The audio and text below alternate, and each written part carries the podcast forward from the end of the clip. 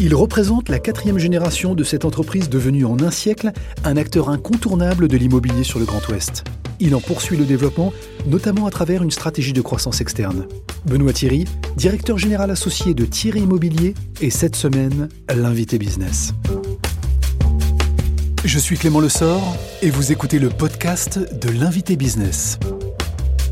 Bonjour Benoît Thierry. Bonjour. Merci d'avoir accepté mon invitation dans le fauteuil de l'invité business.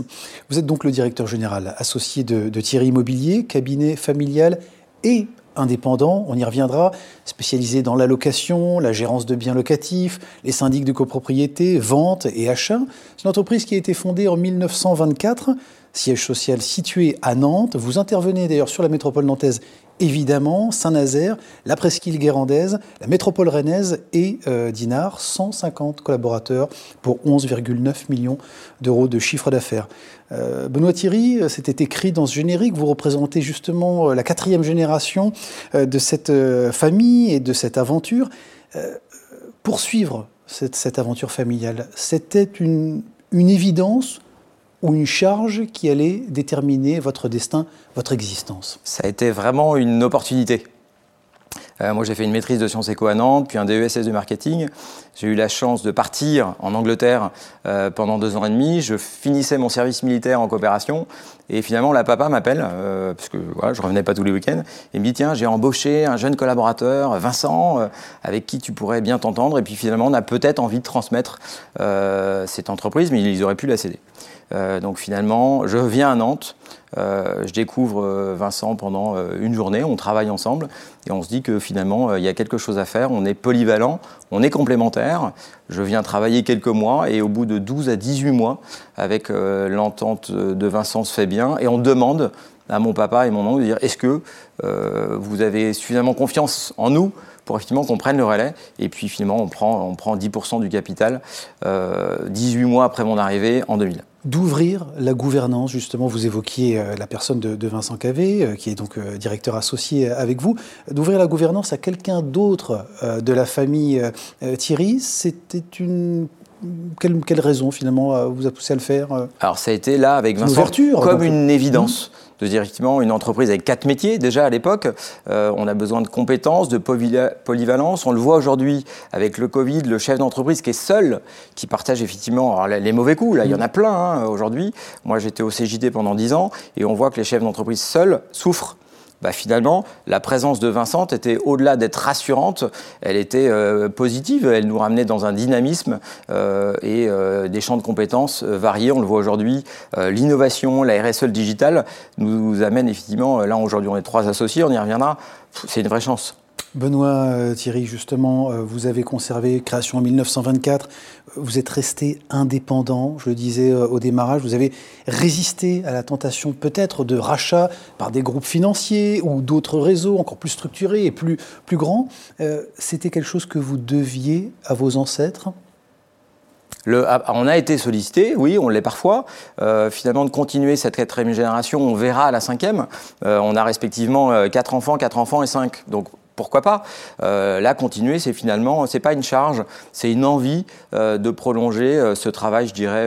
alors, on n'est pas industriel, c'est pas fait main, c'est pas du sur-mesure, mais néanmoins, dans le service, on essaye de rendre ce service le plus sur-mesure possible. Bon, au-delà de, votre histoire, on, on l'évoque, et puis de la notoriété naturelle qui est associée au fil des années, comment est-ce qu'on se démarque aujourd'hui dans ce secteur ultra concurrentiel alors on se démarque aujourd'hui sur deux terrains vraiment importants.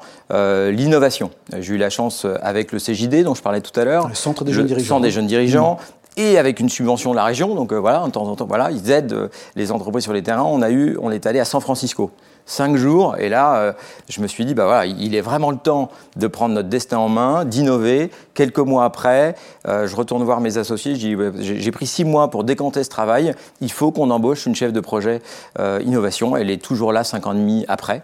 Donc, on travaille avec des startups.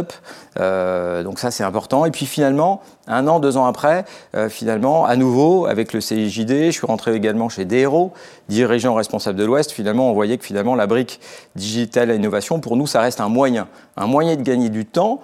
Euh, c'est un métier, effectivement, il y a beaucoup de tâches récurrentes, comptables, administratives. Il faut gagner du temps ici pour être plus disponible pour les clients.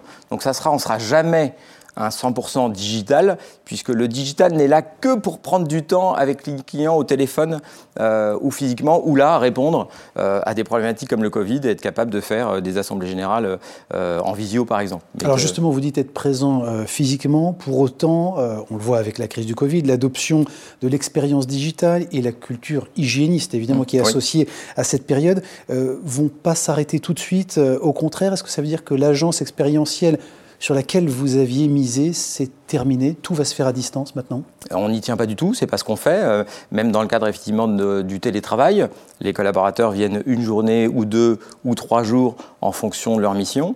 Euh, bien sûr, on a les prérogatives et les demandes du gouvernement, on les comprend, euh, mais on entend garder du lien social avec les clients, on entend garder du lien social avec les collaborateurs, donc on essaye d'avoir une d'être équilibré le juste possible, prendre le moins de risques possible, mais 100% digital, non, c'est définitivement pas pour nous. Bon, territorial, ça, ça fait partie évidemment de votre stratégie de, développement, euh, depuis 2010 en tout cas, hein, très fortement engagé par une logique de croissance organique et externe. Euh, quelle est la, vitesse et finalement, euh, quelle est l'ambition vous souhaitez pour le groupe? Qu'est-ce qui est inscrit sur vos tableaux de bord? Euh, alors, c'est une ambition finalement raisonnée et raisonnable. on a une croissance de 5 à 10% par an. voilà. parfois, on atteint deux chiffres, mais finalement, c'est assez rare. Effectivement, c'est un métier aussi très concurrentiel, mais, mais ces, concurrences nous boostent. Aujourd'hui, c'est de devenir une entreprise régionale. Pas plus loin pour être proche de nos clients, d'être toujours réactif. Et quand on dit régional, c'est deux heures de Nantes pour deux raisons. Euh, la première raison, c'est que nos collaborateurs, managers, responsables de fonctions support, un informaticien, une juriste, l'idée c'est qu'elles puissent qualitativement partir à Rennes, par exemple, ou à Guérande ou ailleurs, et revenir le soir. Donc pas d'hôtel, et puis finalement deux heures de trajet, je peux le faire en train, ou je peux limiter euh, mes émissions de CO2. La crise sanitaire, évidemment, a modifié le comportement aussi euh, des acquéreurs. Après deux confinements, on a le sentiment, en tout cas, on entend dire une petite musique qui dit que les urbains sont à la recherche eh bien, de logements dans des villes moyennes, à taille plus humaine, euh, dynamiques pour autant, mais proches des grandes métropoles.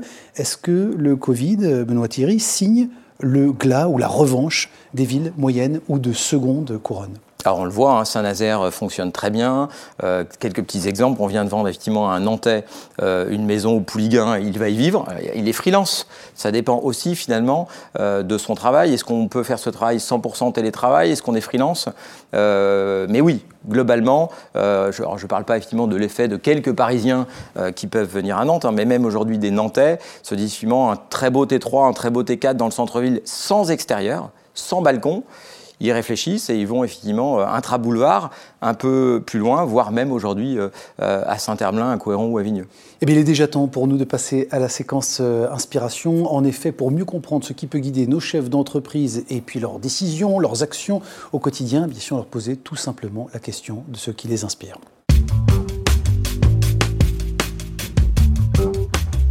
Benoît Thierry, racontez-nous, parlez-nous de cette dernière lecture ou de la lecture qui vous a marqué, qui vous a inspiré.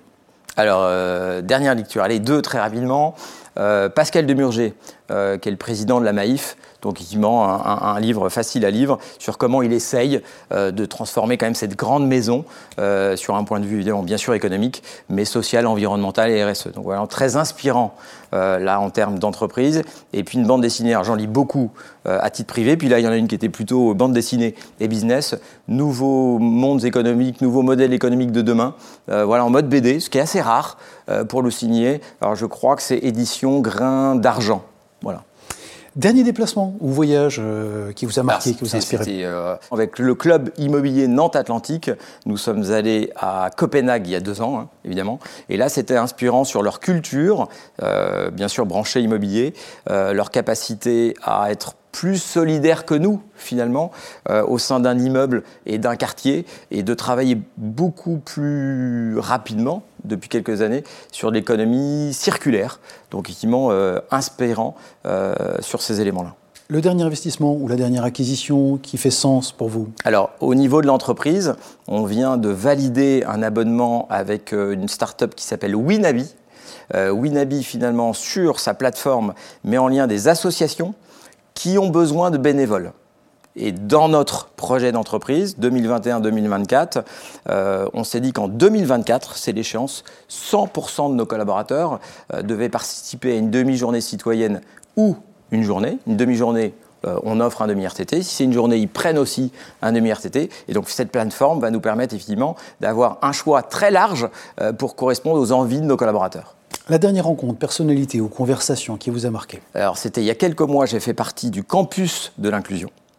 Euh, et là, on avait Philippe, je crois que c'est son prénom, Philippe Crouzet, euh, qui était président euh, de Valorec et qui a finalement en, mode associatif a créé l'association ARES qui permet à des personnes très éloignées du travail, vraiment des personnes exclues, on va dire, de se réinsérer.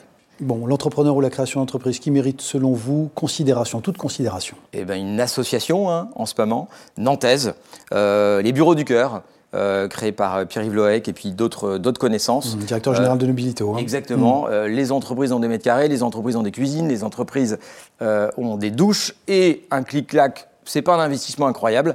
Eh ben, on va pouvoir loger des gens qui sont exclus pendant quelques mois, et puis en espérant qu'après qu'ils puissent, puissent retrouver, je dirais, un logis plus normal.